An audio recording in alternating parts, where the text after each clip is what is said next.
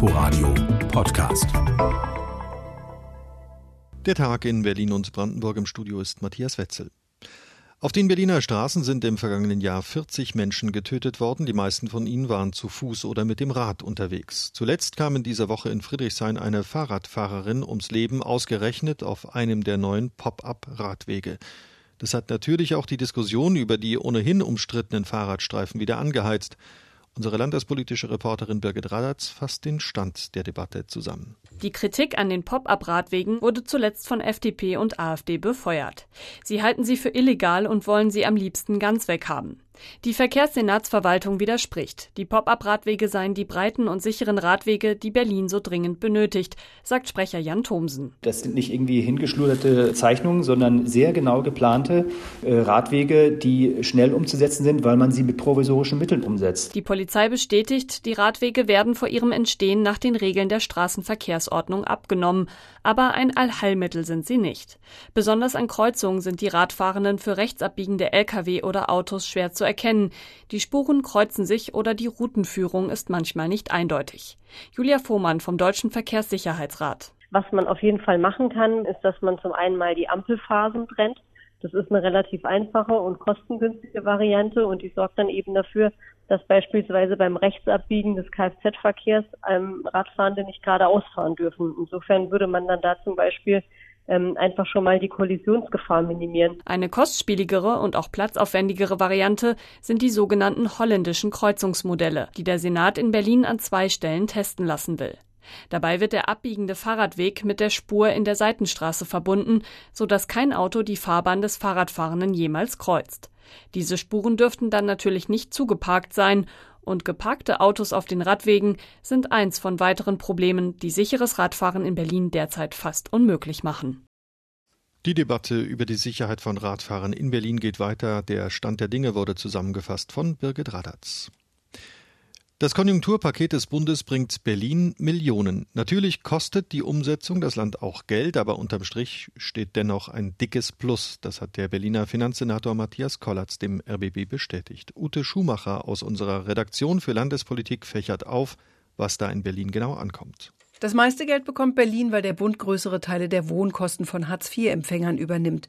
In einem ganzen Jahr werden darüber voraussichtlich 390 Millionen Euro nach Berlin fließen. Dann beteiligt sich der Bund noch an dem, was die Länder verlieren, weil sie weniger Gewerbesteuer einnehmen in diesem Jahr. Da erwartet der Finanzsenator nochmal rund 170 Millionen. Außerdem gibt es noch Wirtschaftsfördermittel und andere Förderprogramme. Welche Förderprogramme genau Berlin da in welcher Höhe helfen können, ist noch offen. Finanzsenator Matthias Kollatz weiß aber schon, wofür er unter anderem Fördergeld beantragen will. Wir werden sicherlich versuchen, dort Schulbau- und Kita-Baumaßnahmen unterzubringen. Weil sich alle Länder auf diese Förderprogramme erstmal bewerben müssen, ist hier noch schwer zu sagen, wie viel Mittel Berlin am Ende bekommen wird. Das Konjunkturpaket des Bundes führt allerdings nicht nur zu Mehreinnahmen. An anderer Stelle gehen auch Einnahmen verloren. Unterm Strich bleibt aber ein deutliches Plus, meint der Finanzsenator. Wenn man mal davon ausgeht, dass das alles vom 1. Juli an greift und dann im Wesentlichen gilt bis Ende 2021, dann ist es so, dass wir zwischen dem zwei- und dreifachen mehr an Unterstützung vom Bund bekommen, als dass wir zur Ader gelassen werden. Und trotzdem, den gesamten Verlust durch die einbrechende Konjunktur gleicht das neue Hilfspaket des Bundes bei weitem nicht aus. Für Berlin schätzt der Finanzsenator, dass das Land in diesem Jahr rund drei Milliarden Euro weniger Steuern einnimmt. Er geht davon aus, dass das Konjunkturpaket des Bundes rund zehn Prozent davon ausgleicht. Aber das Abgeordnetenhaus hat ja in dieser Woche auch noch einen Milliarden-Nachtragshaushalt verabschiedet. Nun muss das Geld nur noch sinnvoll verteilt werden. Der Bericht war von Ute Schumacher. Die Deutsche Wohnen steigt in den deutschen Aktienindex DAX auf. Sie gehört damit also zu den wichtigsten Aktiengesellschaften in Deutschland. Aus Berlin gibt es für die Aktionäre erstmal schlechte Nachrichten. Die Mieter werden sich dagegen freuen. Wegen des Berliner Mietendeckels muss das Unternehmen in der Hauptstadt tausende Mieten senken. Die Details in Kürze hat RBB-Reporterin Silke Mehring. Ab November sind Bestandsmieten zu reduzieren, die mehr als 20 Prozent über der zulässigen Obergrenze liegen. Das trifft in Berlin auf knapp jedes dritte Mietverhältnis des Immobilienkonzerns zu. Durch den Mietendeckel rechnet die Deutsche Wohnen deshalb in diesem Jahr mit Mietausfällen in Höhe von 9 Millionen Euro. In Berlin ist das Unternehmen der größte private Anbieter. Mieterschützer sehen den Sprung in den DAX kritisch. Silke Mehring war das. In zehn Jahren soll in Deutschland 65 Prozent der Energie aus alternativen Quellen kommen, also ohne Verbrennung fossiler Energieträger erzeugt werden. Der Beitrag Brandenburgs dazu kommt vor allem von Windrädern. Dort ist allerdings der Widerstand gegen den Ausbau von Windparks nach wie vor groß. RBB-Reporterin Iris Wussmann hat unter anderem mit zwei Mitgliedern einer Bürgerinitiative aus Kleinbademeusel bei Forst gesprochen. Der weitere Windradausbau fügt uns Schaden zu. Wenn das Ausland sich über uns kaputt lacht, über unsere Energiewende, die Deutschen wollen aus dem einzigsten Energieträger, den sie haben, das ist die Braunkohle, aussteigen. Und das ist selten dämlich. Das Urteil von Rainer Leske und Wolfgang Rasim ist vernichtend. Seit zehn Jahren kämpfen sie mit ihrer Bürgerinitiative in Bademäuse bei Forst gegen einen Windpark an der Neiße. Eine Bedrohung für Seeadler und andere seltene Vögel, von Infraschall und Lärm ganz zu schweigen. Dort ist eine sehr große zusammenhängende Waldfläche, die dann zu großen Teil abgerodet wird. Wie Sie klagen zig Initiativen in Brandenburg in ganz Deutschland. Dem Windkraftanlagenbauer Vestas, der in seinem Werk in Lauchhammer über 500 Beschäftigte hat, macht das zunehmend zu schaffen, so Philipp Seibel, der Vertriebsdirektor für Ost- und Süddeutschland. Wir sehen insbesondere, dass die Genehmigungsverfahren in Stocken gekommen sind, teilweise auch nach Erteilung von Genehmigung sehr viel geklagt wird und dadurch der Ausbau in Stocken geraten ist. Mit der Einigung der Regierungskoalition bei den Abstandsregeln, also wie weit die Windräder von den Häusern entfernt stehen müssen, sei man schon ein gutes Stück weitergekommen. Aber jetzt müssten sich auch alle Bundesländer daran halten. Und er fordert Verbindlichkeit. Wenn einmal Flächen für Windräder ausgewiesen seien, müsse es dabei bleiben. Zwischen der Forderung nach mehr Tempo und einer Vollbremsung bewegen sich also die Interessen. Die Diskussionen werden weitergehen, auch wenn mit dem Kohleausstiegsgesetz noch im Juni Fakten geschaffen werden.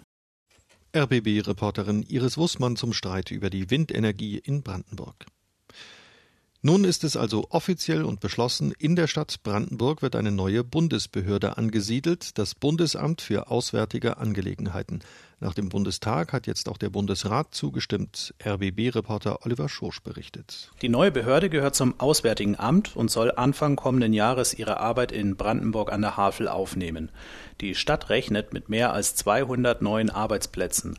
Ausgewählt wurde die 70.000 Einwohnerstadt, um das sogenannte Dezentralisierungsziel der Bundesregierung zu erreichen und strukturschwächere Regionen in Deutschland zu stärken. Im neuen Bundesamt für Auswärtige Angelegenheiten geht es unter anderem um die Fördermittelverwaltung und um die Visumsbearbeitung, die zukünftig auch mehr digital erfolgen soll. Der Bericht von Oliver Schorsch. Eberswalde boomt, die Waldstadt wird immer beliebter bei Studenten und als Rückzugsort von der Großstadt Berlin, doch so hip und cool die Innenstadt auch sein mag, so verrufen ist das brandenburgische Viertel.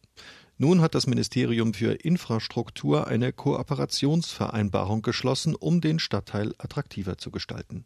RBB-Reporterin Larissa Mass erklärt die Vereinbarung und die Hintergründe. Es reiht sich Platte an Platte im brandenburgischen Viertel. Der Stadtteil in Eberswalde hat ein Imageproblem. Doch ein Bauprojekt soll dies nun ändern. Volker Klich, Vorstand der Wohngenossenschaft 1893. Wir merken, dass das brandenburgische Viertel bei vielen Leuten so verrufen ist. Klassisch dieser Plattenbau, Ghetto und diese, diese Mentalität. Und wir wollen eben zeigen, dass es nicht stimmt. Wir werden gemeinsam mit Barshare Elektroautos anbieten. Wir werden, wie gesagt, Umbaumaßnahmen machen, sodass es auch für andere Leute lukrativ ist. Wir werden Grundrisse verändern, dass wir zeigen, dass in dieser klassischen Platte auch modernes Leben möglich ist. Und das gehen Sie aktiv an. Rund 57 Millionen Euro Fördermittel fließen in die Sanierung des Wohnviertels. 468 genossenschaftliche Wohnungen werden entkernt und von Grund auf modernisiert. Daniel Kurt, der Landrat von Barnim, ist in dem brandenburgischen Viertel sogar aufgewachsen.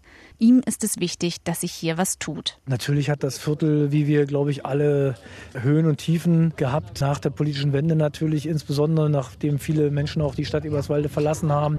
Wir haben viele tolle Maßnahmen, aber auch immer hatte das Viertel doch noch so einen Ruf, der nicht überall gut war. Und deshalb finde ich toll, dass er jetzt immer besser wird. Die innerstädtischen Quartiere sind für Haushalte gedacht, die auf Unterstützung angewiesen sind. Auch das Umfeld soll lebenswerter werden. Dazu gehört auch ein Hortneubau und gezieltes Quartiersmanagement. Infrastrukturminister Guido Bermann unterstützt das Projekt. Ich denke, was auch wichtig ist, ist in der Tat, das ist eben der städtebauliche Aspekt, dass man hier dafür Sorge trägt, dass auch das soziale Umfeld stimmt und gestaltet wird. Und es geht eben nicht nur darum, dass man vier Wände um sich hat, sondern man will ja auch ganz gerne, dass wenn man aus den vier Wänden raustritt, dass man dann in einem Viertel lebt, in dem man sich wohlfühlt. Geplant ist jedes Jahr drei der Plattenblöcke zu modernisieren. Über zehn Jahre lang, damit ein preiswerter und generationsübergreifender Wohnraum geschaffen wird. Larissa Mass über ein Programm zur Aufwertung des brandenburgischen Viertels in Eberswalde. In Corona-Zeiten erleben Autokinos deutschlandweit eine richtig gehende Renaissance. Einige gibt es schon in Berlin und Brandenburg und jetzt ist noch ein neues hinzugekommen. Das, Achtung, Carona am Olympiastadion mit einer riesengroßen Leinwand. Samstagabend gibt es dort den ersten Film. Unser Reporter Matthias Bartsch war bei den Vorbereitungen dabei. Und das ist eine wunderschöne Kulisse hier direkt am Olympiastadion und die Leinwand allein macht schon was her. Die ist 50 Quadratmeter groß. Das heißt, da übrigt sich die Platzwahl. Man hat von überall eine gute Sicht. Und bei mir steht jetzt auch der Geschäftsführer von äh, Carona. Das setzt sich zusammen aus Car für Auto auf Deutsch und Corona, ein schönes Wortspiel. Dass Corona jetzt sozusagen das ermöglicht mit dem Autokino, dass das wieder auflebt, ist ja eine schöne Sache. Aber es gibt natürlich auch viele Regeln, die man hier beachten muss. Seid ihr da auch gut vorbereitet?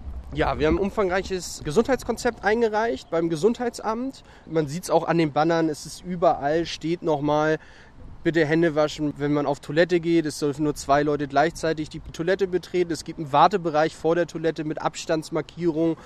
Verlassen des Autos ist nur mit Maske gestattet, vorerst. Wir hoffen natürlich, dass im Laufe des Sommers nochmal die ein oder andere ja, Lockerung der Regeln kommt. Und dann passen wir natürlich auch unsere Konzepte dementsprechend an, damit sich die Leute freier bewegen können. Was diese schlimme Corona-Zeit nicht doch für schöne Sachen wieder aufleben lässt. Aber nicht vergessen, unbedingt vorher online reservieren, sonst gibt es hier keinen Einlass. Neues Autokino im Berliner Westend. Matthias Bartsch war das. Und das war der Tag in Berlin und Brandenburg nachzuhören, wie immer auf inforadio.de und per App. Inforadio Podcast.